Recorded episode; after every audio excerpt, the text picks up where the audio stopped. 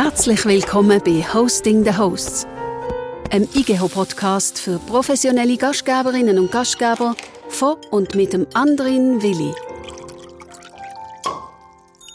Und der sagt Ciao zur 21. Ausgabe. Zeit rennt. Ich versuche mitzuhalten, ohne große Zeit zu verlieren.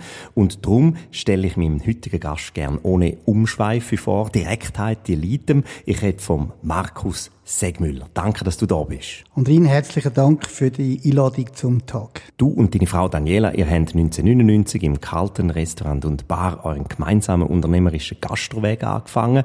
Heute zählen zur Segmüller Collection acht Boutique-Restaurants. Eure Konzepte sind mehrfach ausgezeichnet worden. Du bist nicht nur wie Akademiker, sondern bist 2006 auch von Goemio zum Sommelier des Jahres gekürt worden. Alter, alter Kaffee, ja. du bist im Vorstand von Gastrostadt Stadt Zürich und, und, und, und. Ich weiß nicht, ob der Max Frisch damals im Hotel Carlton Elite verkehrt ist. Was ich aber weiß, ist, dass er den Podcast da immer eröffnet und zwar mit Fragen aus seinem Fragebogen. Du sagst mir einfach eine Zahl zwischen 7 und 93 und ich stelle dir dann die dazu passende Frage. Los geht's. 63, das ist mein Jahrgang. Sind Sie stolz darauf, Vater zu sein? Ach, ich bin unendlich stolz. Äh, Vater sein zu dürfen von einem Bub und von einem Mädchen. Also, ja, das ist mein grösster Stolz. Nächste Frage. In dem Fall 90. 9 ist meine Glückszahl. Wem gönnen Sie manchmal Ihren eigenen Tod? Vielleicht mir selber. Machen wir noch andere. Das war eine Herkulesaufgabe. Ich bin, ja. Welche willst Äh, 66. Haben Sie Kinder je geschlagen und wenn nicht, weil sie durch eine bessere Methode erreichten, was sie wollten oder aus Prinzip? Nein, ich habe äh, sehr schlechte Erfahrungen aus meiner eigenen Jugend. Das ist eigentlich der ehrliche Grund. Ich glaube, ich habe noch nie, ein, nein, ich, ich, ich habe nie ein Kind geschlagen und ich würde es nie machen. Das ist da zu fest behaftet mit meiner eigenen Vergangenheit. Markus, du bist in der Gastronomie aufgewachsen, gross geworden. Welche Werte hast du aus deiner Vergangenheit im Gastgewerbe im Kopf und welche sind es heute, die dich herausfordern? Ja, die Werte, die ich mitbekommen habe, die sind, dass es äh, sehr viel Arbeit ist, aber es ist immer eine Arbeit, die einem unglaublich glücklich macht. Wenn man am Abend sieht, äh, was passiert ist, dann geht es gar nicht um, um Geld verdienen. Aber äh, es Grüezi, ein Adieu sagen, ein, ein Dankeschön sagen, die Gäste, die alle zu einem kommen, die Begeisterung, das ist äh, das, was das Gastronomie-Herz äh, eigentlich ausmacht. Und das hat mich schon als, äh, als Kleiner geprägt und beeindruckt. Und, und heute noch, ich bin am liebsten einfach nur vor dem, vor dem Gast. Das ist äh, immer das Schönste. Könnte man dich als Beizenbub bezeichnen? Unbedingt, ja. Also die grösste Beleidigung ist für mich, wenn man die Leute sagen, Herr Direktor, oder? Dann äh, sage ich auch nichts, äh, ich stelle Direktoren ein, aber äh, ich bin Beizer oder Wirt. Aber als Wirt ist für mich ein Kompliment und wir haben auch spaßeshalber, meine Frau und ich, wir stellen uns oftmals als Wirte-Ehepaar da und äh, ist eigentlich immer noch die deutlichste und präziseste Bezeichnung für unseren Beruf. Wertschätzung, das ist ein riesiges Thema. Ich finde aber, dass man wertschätzen können muss. Das bedeutet, dass man sich auch im Klaren über die eigenen Werte, respektive über die Werte von seinem Unternehmen sein sollte. Du und deine Frau, Daniela, ihr habt 1999 hier im Carlton angefangen. Wie sind eure Werte entstanden? Was ist euch wichtig im Umgang mit Menschen? Ja, das Wertethema, das haben wir ja alle eingeflößt bekommen in der Hotelfachschule, wo wir all die Kurse gemacht haben. War ein riesen Thema. Man hat die Werte niedergeschrieben. Jeder hat seine Gebote gehabt. Aber es gibt nichts Schlimmeres als Werte, die man vor 20 Jahren niedergeschrieben hat, die nie mehr hinterfragt werden. Und die Werte, das ist etwas, wo so im Wandel ist. Und gerade in den letzten zwei, drei Jahren haben sich die ganzen Werte so komplett und total verschoben. Deshalb äh, sind Werte einfach immer neu zu, äh, zum, zum Definieren. Äh, ich gebe als Beispiel, wenn man äh, vor 20 Jahren ist das mit äh, Zimmerstunden noch gang und gäbe gewesen und vier Tage Woche bei, bei zwölf Stunden gar nicht mehr daran denkt. Das sind heute Werte, mit denen wir uns auseinandersetzen. Wir müssen uns auseinandersetzen mit, äh, mit diesen Geschichten. Darum, ein Wert ist einfach, äh, was, was heute ein Wert ist, kann man uns wieder überliefert sein. An dem muss man sich orientieren. Das ist das eine. Und das andere ist, wir glauben fest daran, dass wir ein Umfeld schaffen müssen, wo die Leute glücklich sind. wenn wir das schaffen, dann haben wir als Wert schon sehr viel äh, können erreichen aber äh, die Leute motivieren jeden Tag und sagen das und das, das geht gar nicht. Ein Umfeld muss können schaffen, sodass die Werte eingehalten werden können. Ich habe mal den Spruch gehört, äh, man kann Menschen nicht motivieren, man kann nur aufhören, sie täglich zu demotivieren. Ja, das mit dem Motivieren, das kann man auch mit dem äh, Manipulieren gleichsetzen. Mein bester Freund hat immer gesagt, erwische Leute, wenn sie etwas Gutes tun. Und das ist etwas, wo man, ganz, wo man ganz groß auf die Fahne setzen wo man sagt, eben das kleine Dankeschön. Wenn, wenn irgendetwas, etwas gemacht wurde, ist, glaube, das ist wertvoll. Und äh, das kann in die Richtung kann das hingehen. Leidenschaft, Innovation, Sympathie, Professionalität, Aus- und Weiterbildung, ähm, das sind so Werte, die man bei euch nachlesen kann. Bei der Leidenschaft geht es bei euch ums Leben von einer professionellen Gastronomie. Wie kann sich eine professionelle Gastronomie überhaupt noch halten? Ja, das hat sicher mit, äh, mit einer Überlebensstrategie zu tun.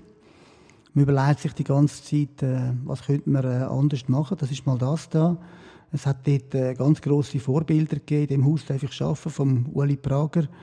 Und ich habe dort schon zwei, drei äh, Sachen mitbekommen, wie der Mensch denken hat, wo wir, wo wir auch uns äh, auf die Fahnen schreiben. Also wir sind unglaublich neugierig. Und obwohl äh, wir im vorgeschrittenen Alter sind, äh, denke ich immer noch, dass wir da die, die Ideentank hinter allem sind. Wir tun uns unglaublich äh, viel äh, inspirieren lassen von, von überall her. Und das kann irgendwo ein Tischtuch sein, in irgendeiner Lammbeiz. Oder wie gestern im Nobelrestaurant, da gibt es überall zwei, drei Details, die man festhalten muss. Und wir schicken die Leute oftmals auch äh, unser Kader zum, zum Essen. Und was wir wissen wollen, ist, was die anderen besser machen. Wenn jemand zurückkommt und nachher reklamiert, was die anderen alles schlecht gemacht haben, dann verliere ich den Respekt von dieser Person. Ich will wissen, was die anderen besser machen, was wir verbessern können. Und an dem äh, halten wir uns fest. Professionell und passioniert, das taucht bei euch immer wieder ein bisschen auf, tönt auch gut, ehrlich gesagt. Wie fördert man diese Passion? Du hast jetzt gesagt, go essen schicken, das ist so sicher das Fördern von dieser Passion. Gut, ich kann nur, äh, du hast anfangs jetzt äh, die, von der Professionalität, hast den Wie-Akademiker äh, hast du äh, erwähnt, oder? Das ist, äh, ist auch aus, aus einer Unsicherheit herausgekommen. Wenn man so einen grossen Weinkeller hat und so ein unglaubliches Publikum, das alles versteht, irgendwann, irgendwann merkt man, dass man eigentlich nichts kann. Und dann versucht man überall zum besser werden. Und das ist überall, das ist überall der Trigger, zum sagen, äh, man muss professioneller und besser werden. Weil äh, sonst irgendwann gehst du unter. Aber wie kann man Passion fördern? Du kannst sicher fördern, indem dass du die äh, bei den, bei den Leuten kennst. Du kannst nicht aus jedem ein, äh, ein, ein Sommelier machen. Es gibt Leute, die haben ganz andere Neigungen, die haben das Zahlenflair, die haben das, äh, die haben das Foodflair oder, oder das Führungsflair. Und ich glaube, das gilt es zu erkennen, die einzelnen Fähigkeiten der Leute, die du dann fördern musst. Aber mit Prinzip geht, äh, geht die Förderung nicht. Der Nachwuchs fehlt. Warum haben die Berufe im Gastgewerbe ihren Reiz verloren? Wir können nur für unsere Unternehmung reden. Wir haben äh, 14, 14 Lehrlinge haben auch für nächstes Jahr haben wir wieder genug Lehrlinge. Wir haben auch jetzt äh, genug Mitarbeiter. Also auf die ganze Unternehmung von diesen 150 Mitarbeitern fehlen sicher drei, vier. Die haben aber auch 19 gefehlt. Aber dass man dass den Reiz verloren hat, äh, wir können es nicht bestätigen. Und äh, die Motivation von der, gerade im Kaderbereich ist so enorm hoch. Also, also aus unserer Sicht aus ist es schon sehr viel, äh, schon sehr hip geworden, dass man das die ganze Zeit äh, also sagt, dass er Reiz verloren hat. Wir stellen das Gegenteil fest. Äh, unglaublich junge, motivierte Leute, committed. Macht wirklich Spaß. Warum ist Gastronomie Magic, also eine Branche mit Zukunft, eine, die Sinn ergibt und Spaß macht, deiner Meinung nach? Du musst dir vorstellen, wir können am Morgen früh haben wir einen, einen Sanitär, der irgendetwas zu tun hat. Dann haben wir zwischendurch einen Angestellten, der die ganze Welt zusammenbricht. Am Mittag haben wir äh, einen hochkarätigen Anlass und am Abend hast du ein junges Paar, das vorgeht. Also die Vielfalt, die Spannung, die Herausforderungen von, von Unterhalt über Finanzen, über Marketing, über direkt am Gast, über Genuss, das ist das, ist das ganze Feld. Das findest du äh, in anderen Jobs äh, kaum bis gar nicht. Und das macht es schon äh, sehr vielfältig und einzigartig für uns. Also du würdest wieder das Gleiche machen? Höre ich das so raus? Unbedingt. Ich würde... Äh, ich würde wieder Koch lernen. Ich bin stolz. Ich bin heute noch in der Seele immer noch ein Koch. Ich würde noch länger als Koch arbeiten, als ich geschafft habe.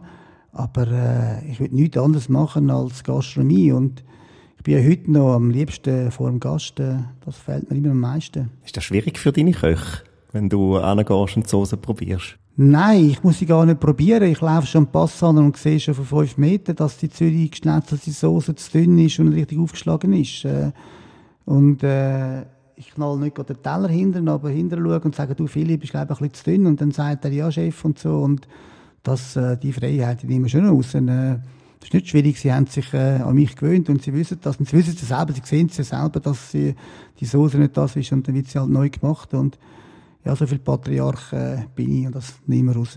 Du hast in einem Interview mal gesagt, ich zitiere sinngemäß, dass du als junger Chef und Gastronom eine Art einen partizipativen Führungsstil gepflegt hast und du heute aber äh, weißt, dass es eine gewisse Autorität braucht, das passt zum Thema, um erfolgreich zu sein. Je mehr und klarere Regeln du hast, desto mehr Frieden herrscht im Betrieb und mit dem Frieden kommt der Erfolg, hast du gesagt. Würdest du das immer noch so sagen? Hundertprozentig, ja, das ist so. Äh unsere Mitarbeiter, die wollen, äh, die wollen klare Aussagen haben und nicht irgendwelche Wischiwaschi, wenn es um ein Bankett geht. Da wird man ganz klar wissen, was es geht. Das klingt jetzt nicht so wahnsinnig zeitgemäß nach Generation Streicheleinheit. Absolut richtig. Es ist, es ist unmodern, aber eben mit bald 60 äh, darf ich das mir äh, so rausnehmen und das können wir so stehen lassen. Kann man damit auch gut wachsen? Ich meine, jetzt mittlerweile vereint Zegmüller Collection ja acht Restaurants. Auf eurer Homepage steht, gemeinsam erreichen wir, was alleine nicht möglich wäre. Also geht das bei dieser Größe denn nicht auch ums Teilen und Herrschen? Ja, also in unserer Unternehmung haben wir eine komplette, totale Zahlentransparenz. Die Leute sind am äh, am finanziellen Erfolg sind sie beteiligt. Unsere Geschäftsführer, die führen die Geschäfte so, wie wenn sie ihr Geschäft wären. Das ist unsere Motivation, um äh, sie können mitziehen und auch, äh, und auch weiterzuziehen, andere Betriebe können zu übergeben. Ja, unbedingt. Was ist der Unterschied zwischen äh, einem Gastronom und einem Unternehmer in der Gastronomie? Ein Gastronom ist einer, der, sage ich jetzt einmal, mit der Zeit zerbröckelt. Du kannst nicht am Morgen irgendwie am 7 Uhr aufstehen, am 9 Uhr im Geschäft sein, um 12 Uhr ins Bett gehen und immer einen Gastronom spielen und das vielleicht mal äh, im besten Fall fünf Tage, wenn es darum geht, sieben Tage ohne Ferien irgendwann den Gastronom einbrechen und äh, und auch die Schere geht zusammen von, von Umsatz zu, zu, zu Gewinn. Umsatz kannst du nicht vergewaltigen. Äh, der Gewinn geht immer retour und irgendwann klappt es zusammen, hast einen Haufen Stunden geschafft und bist nachher der Gastronom, der liebt sich vor Und meine Empfehlung ist es schon, sich vom Gastronom mit der Zeit zum äh, Gastrounternehmen sich zum entwickeln oder irgendein anderes Modell zu suchen. Aber ein Gastronom für mich, das ist ein Modell, was, was sehr schwer hat. Ich habe während der Krise geschlossene Restaurant immer wieder telefoniert mit Kollegen ähm, und festgestellt, denen geht es eigentlich ganz gut. Die sitzen zum ersten Mal jetzt daheim, haben ein schönes daheim und merken, wie schön dass das daheim ist. Also die Distanz auch, die scheint mir dann schon bei einigen auch eingefahren zu sein, von diesen, wie du sagst, veralteten Modellgastronomen. Ja, es war eine interessante Erfahrung. Für mich persönlich war es die schlimmste Zeit. Ich bin am Abend um 7 Uhr habe ich, äh, habe ich gegessen, am 8 Uhr, 9 Uhr war es äh, vorbei. Gewesen. Die Kinder sind verstorben. Daniel hat auch daneben geschaut. Ich bin um 9 Uhr da gesessen. Also für mich war die schlimmste Zeit, gewesen, äh, die Hause rumzusitzen. Ich bin so froh, gewesen, dass ich wieder äh, meine Restaurant kann. Und mein Rhythmus ist irgendwie am Abend zwischen 10 und 12 heimkommen. Nicht, dass ich nicht ein schönes Heim habe oder dass ich mich nicht, nicht wohlfühle, aber mein Leben ist äh, am Abend in dem Restaurant und nicht die Heime vor dem Fernsehen einschlafen. Von welcher Branche können Gastronomie am meisten lernen? ich persönlich habe das Glück gehabt, dass ich mit so vielen äh, gescheiten Leuten aus allen Branchen habe können lernen, also sechs Banking, sechs Juristen, sechs Marketing. Wir haben wirklich die Chance bei uns, weil wir so ein Publikum um haben, dass wir von allen Branchen äh, das Beste rausnehmen können. Und als Wirt bist du auch immer irgendwo ein gefragter Gesprächspartner. Deshalb äh, sechs Medien, sechs irgendetwas, äh, können wir überall unglaublich profitieren, nur vom Zuhören und vom, äh, von dem, was wir alles erleben. Welches war dein grösster Fuck-up, dein grösster Misserfolg als Unternehmer? Ja, wir haben einmal Scientologen bei uns äh, im Restaurant gehabt. Die haben bei uns, äh, ein bisschen uns angefragt. Äh, wir haben dann Ja gesagt und wo wir dann gemerkt haben, wer es ist, haben wir es nicht getraut zum Absagen. Das war eine ganz schlimme Zeit. Gewesen. Eine Woche lang sind sie im Carlton. Gewesen. Das ist dann so richtig, äh, richtig in die Hose gegangen. Das da. Dann äh, haben wir mal versucht, im Kreis 4 ein Restaurant aufzumachen. Das hat uns, äh, für unser Verhältnis hat das uns viel Geld gekostet. Das war eine harte Lernkurve. Ja, das sind so die zwei. Äh und dann, der, der grösste, vielleicht der grösste Fuck-up war, dass wir äh, Küchenchefs eingestellt haben und diesen Küchenchefs erlaubt haben, zu mir das äh, Konzept da durchzuziehen. Das machen wir jetzt nicht mehr. Wir tun heute mit den Küchenchefs vereinbaren, dass wir ein Konzept haben und dass, äh, dass wir ein grosser Teil sind von dem Konzept. Aber wir lassen äh, keinem äh, Küchenchef mehr sein Konzept bei uns äh, durchzuziehen. Und wenn er das machen will, dann finden wir das sehr gut und soll sich bitte selbstständig machen, aber nicht bei uns. Und äh, ja, das sind so ein bisschen die drei äh, Major Learnings eigentlich. Learnings. Teure genau. und Teure. weniger teure. Ja, genau. Eine unternehmerische Stärke ist es eben, aus diesem Misserfolg zu lernen. Was hast du denn am schnellsten gelernt? Ja, das führt auch wieder, das führt auch wieder dazu, dass, äh, das gewisse patronale Führung und die, das, das Konzept, die Konzepttreue beizubehalten und das immer das Justieren und Korrigieren und alle Leute dafür über, überzeugen, dass das, was wir äh, da abgemacht haben, dass das eingehalten werden muss. Dass es einfach so der ganz große Individualismus äh, in einem gewissen Konzept einfach nicht Platz hat. Ich kann, das ist äh, vor äh, vier fünf Wochen bin ich auf den Adlisberg aufgegangen, wo wir klar Schweizer Konzept haben und ich habe dort eine Tomaten Mozzarella und äh, Ravioli äh, Caprese und was weiß ich, was alles drauf kann. Und haben gesagt, hey Kollegen, das geht nicht. Wir sind ein Schweizer Lokal, jetzt können wir wieder zu Swissness zurückkehren. Wir haben, haben abgemacht miteinander. Ich habe heute Morgen gefragt und habe gesagt, wie sieht es aus? Haben wir das ganze Italienitan abgemacht? Ja, ja, Chef, wir haben nur noch das und das. Und ich habe gesagt, ja, ist ja wunderbar, oder? Und das sind halt die, die Sachen, die es uns braucht, oder? Die nächste Frage könnte von Max Frisch kommen, aber sie kommt nicht von Max Frisch. Ist es ratsam, risikoreich oder beruhigend, ein Unternehmen mit seiner Frau zu gründen? Ich bin sicher so vom Naturell her mehr der, der Risk-Taker äh, und meine Frau überlegt es zweimal. Aber es war auch schon umgekehrt gewesen. Also wir tun uns da unglaublich gut äh, austauschen in, äh, in Chancen und Risiken.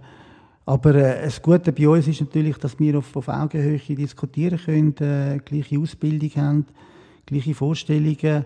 Und der Austausch von, und die Beurteilung, die ist, äh, das ist eigentlich der Schlüssel für unseren Erfolg. Wie entscheidet ihr euch für neue Projekte? Ja, wo das, äh, wo das Sablier ist am, am Flughafen, da haben wir einfach gesagt, das ist so eine riesige Chance. X andere äh, bekannte Wirte haben gesagt, ja nicht. Und wir haben gesagt, hey, das ist jetzt einfach ein Landmark, da musst du hingehen, auf dieser Fläche. Das war ein Bauchentscheid wo im Nachhinein äh, einer der besten Entscheidungen war. Im Luft 5 sind wir äh, gezwungen worden, um das zu machen, zum Glück gezwungen worden von einem guten äh, Freund von uns, der heute an sehr exponierter Stelle ist. Der hat uns wirklich die Pistole auf die äh, Brust gedrückt. Ich bin ihm heute ewig dankbar. Und auch Globus, die Anfragen, Globus kommst du nur einmal über. Das sind so Landmarkgebäude, da musst du einfach Ja sagen, Punkt. Aber rational und durchrechnen kannst du das nicht. Das ist äh, unternehmerischer Entscheid. Gerade jetzt beim Sablier ist es auch unendlich lang gegangen gefühlt, bis es dann eröffnet worden ist. Also da sind dazwischen einfach auch enorme Prozesse losgetreten worden, die niemand hätte voraussehen können.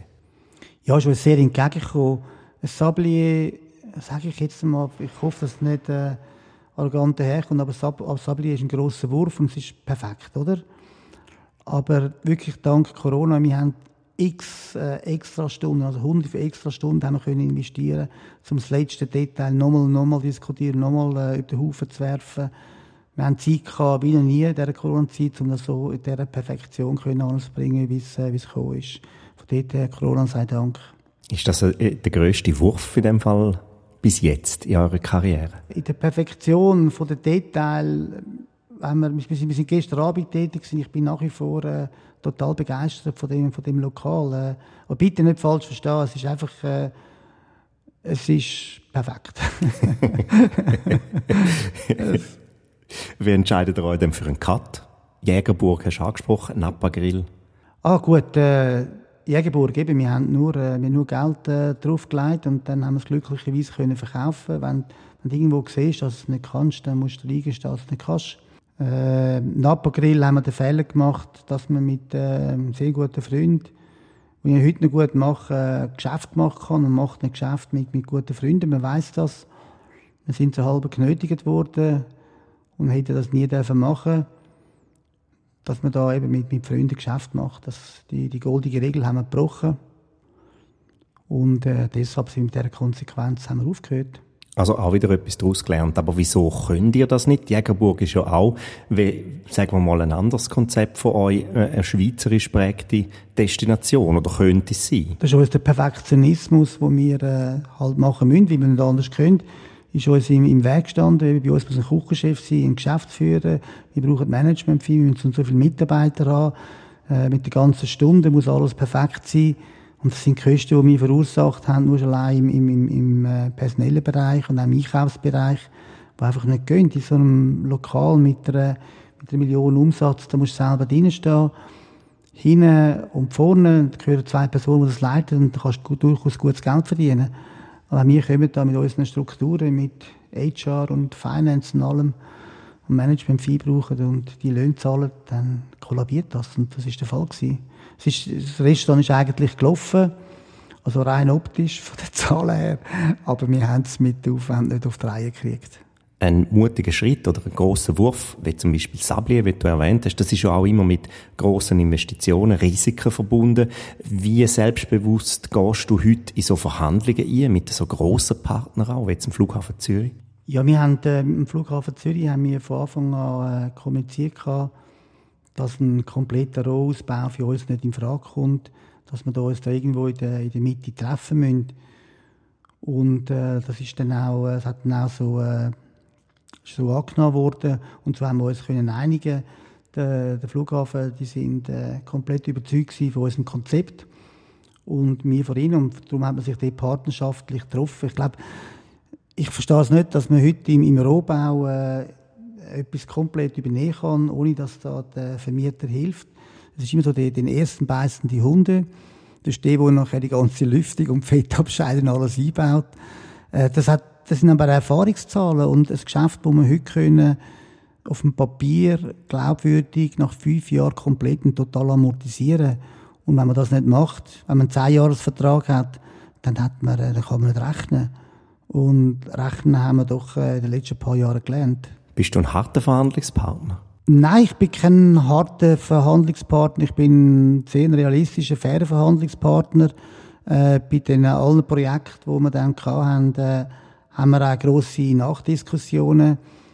Aber wir haben den äh, VR-Präsident, der ist äh, sehr harter Verhandlungspartner, der kann richtig äh, die Sache zum Ausdruck bringen. Und wir haben auch noch einen tollen Anwalt, der schaut es auch an und der sieht auch noch Risiken. Und von dort her haben wir schon noch links und rechts noch Hilfe, um, dass es immer so kommt, wie wir das uns alle wünschen. Im Schlussendlich klappt es ja. Es müssen beide immer ein bisschen federn lassen.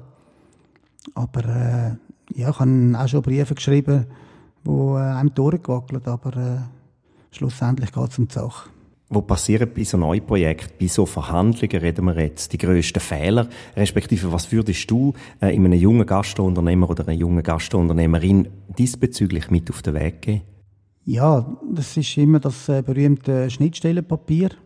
Wer genau, wer wo was zahlt äh, unbedingt äh, einen guten Anwalt äh, auf der Seite haben oder irgendwie ein, vielleicht einen Gastronom oder einen Consultant, der das wirklich kennt, einem das nochmal anschaut und die, die Fehler oder die, die, die Risiken einem aufzeigt. Äh, allein irgend so etwas durchziehen ohne Erfahrung, das ist, äh, das ist sehr gefährlich. Ist es schwierig, Kapital für so anspruchsvolle Projekte überzukommen? Ja, wenn der wenn der Businessplan, also immer das, das Blöde, die Gastronomie kommt kein Geld über, äh, etc., wir können es äh, nicht im entferntesten bestätigen, also wenn der Businessplan stimmt und man das überall glaubwürdig entgegenbringt, mit Zahlen und, und ein bisschen äh, einen Rückhalt hat, dann äh, kommt man als Gastronom genauso viel Geld über, wie wenn ein IT-Startup hat. Also überall gelten die gleichen Parameter, aber dass Banken per se irgendetwas gegen, gegen Restaurant haben, äh, können wir nicht im entferntesten äh, bestätigen. Im Gegenteil, wir haben äh, Partner auf der, auf der Bankenseite. Also man kann sogar sagen, Gastronomie übt eine große Faszination äh, in der Finanzwelt aus. Warum ist das so, wenn sogar ein ehemaliger Präsident von der Nationalbank, der Philipp Hildebrand, jetzt Beizer geworden ist? Ja, das ist, äh, wenn ein erfolgreicher Mann alles hat, wenn er eine Kunstsammlung hat, äh, Pferd und äh, noch schöne Autos in der Garage hat, irgendwann wird er mal ein Hotel, es gibt ja x berühmte Beispiele, oder? wo noch ein Hotel und ein Restaurant wollen und das reinlaufen können, ich kann noch, kann noch beizen. Das ist, ist, ist irgendwas etwas, das anzieht. Welches Konzept wirst jetzt du denn noch, wenn du jetzt auch so einen wärst, noch realisieren? Oder äh, welches willst du noch realisieren? Ein richtig guter Club in Zürich. Also einer ein bisschen für unser Alter, ein bisschen über den Dächern von Zürich, äh, etwas richtig Schicks, ein bisschen Siddhartha Lounge, Buddha Lounge mäßig für Zürich auf ganz hohem Niveau. Das äh, wäre schon noch irgendetwas, was die Stadt vertragen würde. Das tönt auch noch machbar, oder? Das ist machbar, ja, unbedingt, ja. Schauen wir mal, wie viele Restaurants muss man eigentlich haben, um unternehmerisch einen sinnvollen Synergieeffekt können zu spüren? Ja, das mit den, das mit den Synergien, das ist äh, ganz interessant. Das ist eigentlich nur, eine, das ist nur eine Rechnungsaufgabe. Ich kann dir als Beispiel geben, wo wir angefangen haben, haben wir Warenaufwand von 28 Prozent. Heute haben wir Warenaufwand von 25 Prozent. Das ist halt von der Größe her, mit den ganzen Rückvergütungen, sind das die 3 Prozent. Das klingt lächerlich, 3 Prozent, aber de, du kennst die Margen bei uns. Das ist ein Rappengeschäft und 3 Prozent äh, dort und 1 Prozent im HR und 1 Prozent im Finance. Das macht die Welt aus und die Differenz aus. Ein Umsatz zum Beziffern auf dieser Grössenordnung ist schwierig, aber ich sage jetzt da, ab äh, 5 Millionen äh, Umsatz wird es äh, interessant. Und alles darunter eben, denke ich, dass, mittel, dass mittelfristig die Schere irgendwann einmal zugeht. Macht es überhaupt noch Spass bei all diesen Negativschlagzielen, heute äh, seine Zeit, sein Geld und sein Leben in die Gastronomie zu investieren? Es gibt keinen schöneren Beruf als, äh, als der, den ich jetzt da machen darf. Ich, ich schließe heute noch Verträge ab, die, äh, zehn Jahre, die über zehn Jahre ausgehen. Und ich denke gar nicht, dass ich dann vielleicht irgendwann mal 70 sein könnte. Von dort her, äh, eben, ich habe auch zwei äh, tolle Kinder. Mit ein bisschen Glück kommen sie ins Gastgewerbe rein. Nachfolgeregelung Nein, schon? Nein, Nachfolgeregelung nicht. Es ist einfach in Aussicht gestellt worden, dass sie das Unternehmen mal äh, haben können. Wenn sie wollen, können sie es weiterführen. Wenn nicht, dann müssen wir weiter schauen. Aber das, das, das, ist nicht planbar, aber durchaus, äh, durchaus möglich. Ihr habt am Dienstag die Afterwork-Partys eingeführt. Ihr habt den richtigen Reicher für die Europaallee, auch jetzt im Sablier im Flughafen. Wie entwickelt man eigentlich so ein Sensorium dafür, was in einer Stadt eben fehlt und was nicht? Ja, wir sind wirklich viel unterwegs und schauen viele Sachen an. Und äh, dem sind auch, äh, wir nehmen auch Trendstudien, äh, studieren wir gerade im, gerade im Sabli haben wir geschaut, was ist wirklich Trend und die französische Küche, das ist jetzt einfach super trendy. Das, äh, da kannst, äh, London ist, ist voll mit französischen Konzept. Überall die ganze, die ganze Entwicklung die geht in die, die klassische Küche zurück nach dem Türmli bauen und äh, nach diesen ganzen Bewegungen mit äh, äh, asiatisch, Europop und was weiß ich was alles. Äh, sind wir auf dieser klassischen Linie. Ist äh, wirklich ein grosser, ein grosser Aufwand, wo dann Research betrieben wird. Zulassen, die demografischen Verhältnisse spielen eine Rolle. Und so setzt sich das dann, äh, dann zusammen. Und es gibt ja nichts Besseres, wenn du, ein, wenn du ein, eine Metapher, einen, einen Aufhänger, einen Konzeptnamen gefunden hast und, und, und unter dem alles unterstellen kannst, dann ist es eigentlich gemähte Wissen und das Konzept ergibt sich dann von allein. Könntet ihr auch in Bern, Basel oder Baden-Baden erfolgreich sein? Nein, das könnte äh, Bindelas besser als wir. Die haben die Kapazität. Für uns unmöglich. Wir wollen neben dran sein mit den acht äh, Betrieben, die wir jetzt haben, die können wir kontrollieren. Das haben wir noch im Griff. Da können wir direkt Einfluss nehmen. Das wollen wir auch. Aber irgendwo anders ein Konzept aufmachen, ausserhalb, wo, wo weiter weg ist als eine Stunde Autofahrt, unmöglich für uns. Anfragen haben wir schon genug gehabt, aber äh, geht nicht. Was hat sich seit 1999 am meisten verändert? Also eins hat es ja regelmäßige Abstände gegeben in dieser Zeit, Krise. Ja, was sich am äh, meisten verändert hat, ist, sind die vielen durchdachten Konzepte, die es gegeben hat. Vor, äh, das war vor 20 Jahren äh, sicher nicht der Fall gewesen. Es hat die Dichte im Kreis 1 von diesen ganzen Gourmet-Restaurants, von diesen Punkte-Restaurant, das ist etwas, äh, was sich auch ganz stark verändert hat, ist die top äh, Fast-Food-Sachen, die es gibt. Wenn ich nur denke, die Salate, die man heute bekommt, äh, Fruchtsalat überall, die ganze Coop, das ist alles äh, Top-Qualität. Äh, Kaffee, den du im Ecken bekommst, auch top. Äh, die, die, die, die Bäckereisachen. Also rundum das ganze die ganze Qualität um den Food herum, das hat sich äh, enorm geändert und überall alles im Positiv. Das ist natürlich auch ein, wieder ein Antrieb für uns, dass wenn wir sehen, dass rundum alles so top wächst, so viele gute Konzepte kommen, dass wir auch wir uns da wieder äh, verbessern müssen und noch mehr umschauen müssen, was es dann, dass wir da auf dem, Top bleiben. Äh, wir haben das Projekt jetzt mit dem Carlton, dass wir sagen, äh, wenn wir den Pachtvertrag nochmal überkommen, dass wir hoffen, dass wir da Carlton Next Generation, obwohl es erst sieben Jahre alt ist, wenn wir das Carlton jetzt nochmal so richtig, richtig, richtig positionieren, wenn wir die Chancen überkommen, das ist ja das Ziel, oder? Um einfach immer schauen, dass man besser wird. Du hast gesagt, Ernährungstrends, äh, französische Küche etc., Handwerk. Gibt es noch andere, die dir jetzt in den Sinn kommen?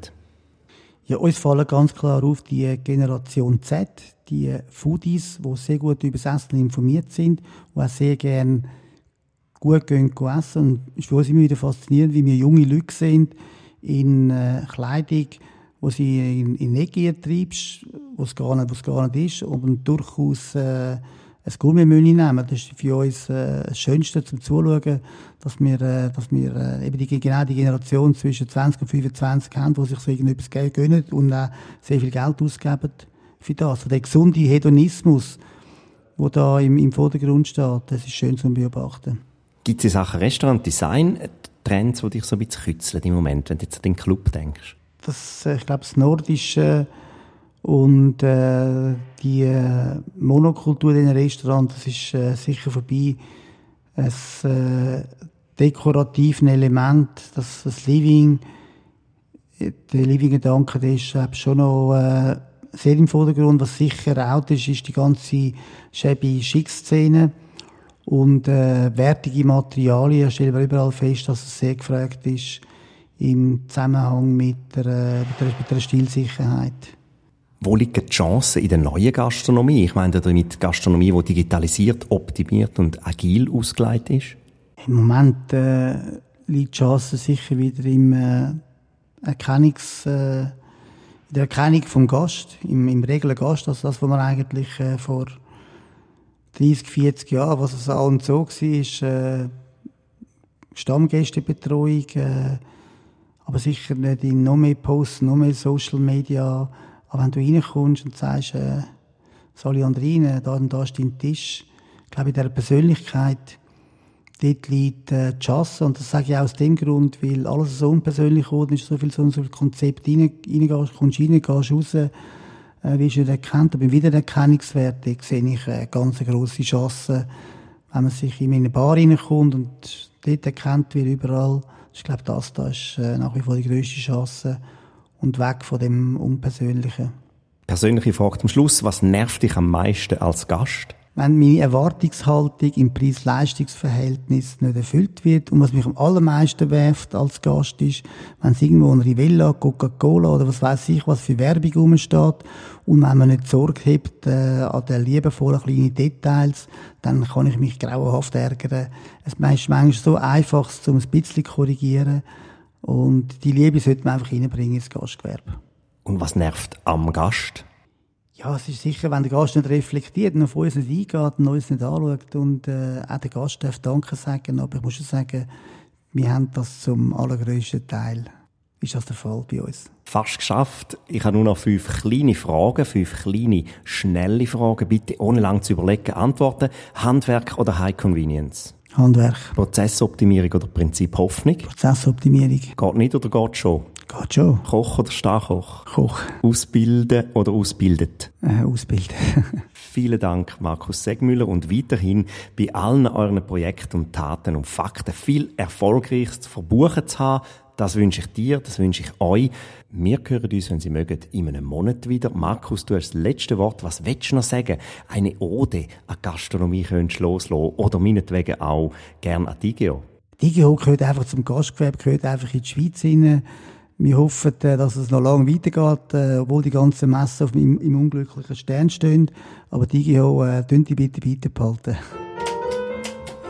Das ist der IGH-Podcast Hosting the Hosts. Von und mit dem anderen Willi. Herzlichen Dank fürs Zuhören. Weitere Informationen gibt es auf www.igh.ch.